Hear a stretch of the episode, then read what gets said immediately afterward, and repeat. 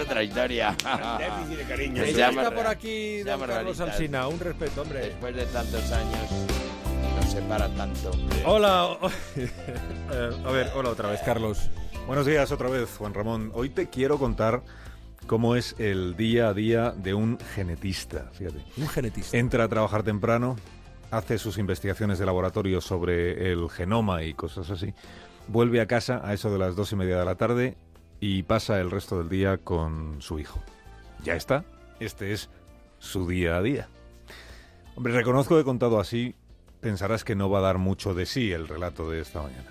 Igual si te digo que es un genetista de renombre, un profesor de la Universidad de Stanford, pionero en el campo de la genómica, uno de los primeros en utilizar conceptos como cromosoma artificial o como modificación del ADN o ingeniería molecular, igual así te empieza a interesar un poco.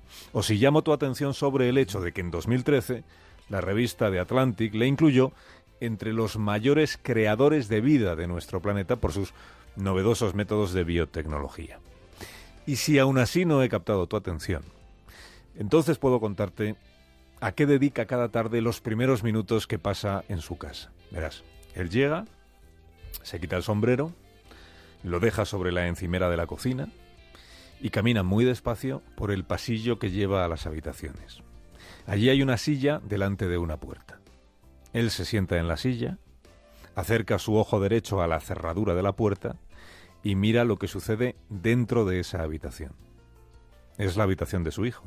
Y permanece él allí mirando sin decir nada unos cuantos minutos, sin prisa, esperando.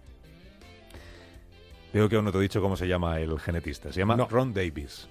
Tampoco te he dicho cómo le llaman sus colegas. Le llaman el hombre que resuelve los rompecabezas. En realidad se refieren a que él es capaz de tener en la cabeza los procesos químicos que se desarrollan en nuestro organismo como si pudiera ir deteniéndose mentalmente en cada una de las moléculas que intervienen.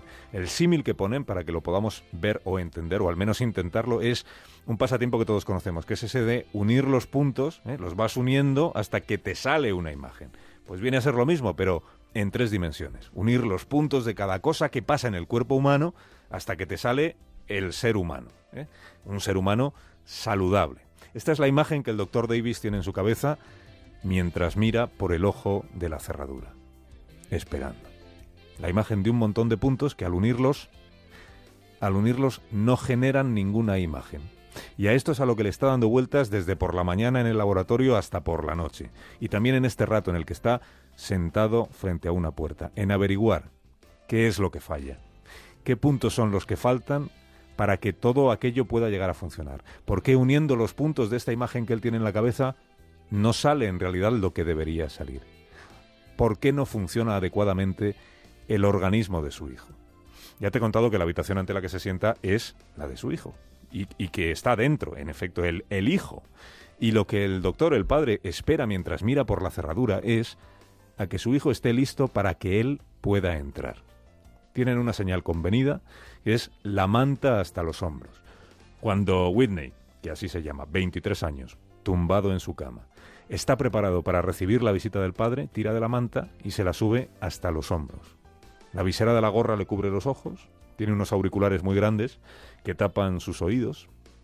Todo esto, fíjate, son barreras para frenar los estímulos exteriores. No se mueve, no reacciona a nada. El padre cuenta que Whitney pasó un año en la India y que le fascinó la meditación, y cree que eso le ayuda a estar allí todo el tiempo casi como si no estuviera, tumbado en la cama. Las banderas de colores vivos que hay en la puerta de la habitación se las trajo de aquel viaje a la India. El olor a antisépticos que hay en la habitación, este vino luego, como vinieron luego las cajas de jeringas, los frascos de medicamentos que se amontonan en la cocina. Whitney sufre el síndrome de fatiga crónica, un mal desconcertante, de causa desconocida, que provoca un cansancio abrumador a quien lo padece, un agotamiento que no consigue reparar ni, ni el sueño ni la inactividad. Es un estado gripal permanente acompañado de hipersensibilidad a la luz, al sonido, al contacto. Todo eso al enfermo le duele. Él intentó describírselo a sus padres Whitney hace año y medio, cuando todavía tenía fuerza para escribir pequeñas notas. Les dijo, Cuando alguien entra en mi habitación, es como si yo estuviera hecho de arena y soplara el viento. No tengo energía para mantenerme entero. Es como si todo mi cuerpo empezara dolorosamente a disolverse. Solo cuando estoy solo puedo racionar mi energía y pensar muy, muy, muy despacio. Esta enfermedad, fíjate, es tan enigmática que a menudo a los pacientes se les dice que todo está en su cabeza, que es, es un desequilibrio psiquiátrico. Fue lo primero que le dijeron a Whitney hace ocho años, cuando a la vuelta de un viaje se resfrió y nunca volvió a sentirse bien. El estómago hinchado, las náuseas, el debilitamiento progresivo. Un día se descubrió sin fuerzas para preparar la comida. Y por más que intentó descansar, no consiguió recuperar esas fuerzas.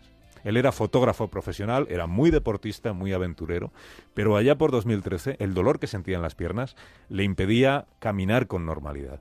Esto fue lo último que escribió en su blog de fotografía. Fíjate, el último comentario fue, me siento realmente enfermo, no puedo casi ni hablar, ya no puedo escribir, me dicen que morir de esta enfermedad es muy atípico, pero que puedes pasar años o décadas en un estado intermedio entre la vida y la muerte, una especie de muerte en vida consciente. Para diciembre de 2015, la única forma que tenía ya Whitney de comunicarse racionando sus esfuerzos al máximo, era el Scrabble. De una en una, y podían pasar horas, iba poniendo las letras en las casillas para formar una frase. Y cuando la tenía terminada, hacía sonar una campanilla para que su padre entrara a la habitación a leerla. La más larga que pudo completar fue la frase No puedo cuidar de mí mismo, no sé qué hacer. Unos días después, Ron Davis, este genetista prestigioso de la Universidad de Stanford, escribió en el muro de Facebook de su centro de investigación, mi hijo Whitney me despertó esta mañana para informarme de que se está muriendo. No me lo dijo porque no puede hablar. No lo escribió porque no puede escribir. Utilizó piezas del Scrabble. Puso la palabra muriendo. Y yo cuando la leí no le pude contestar porque el simple sonido de mi voz le habría causado un dolor insoportable.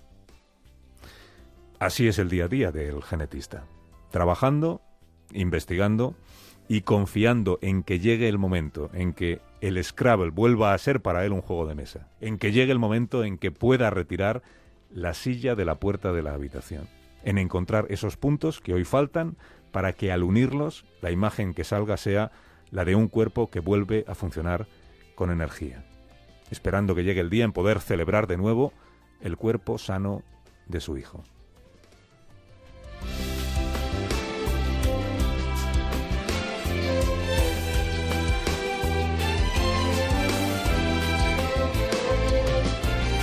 Buen día, Carlos. Hasta mañana. Hasta luego, Juan Ramón. Más de uno. Juan Ramón.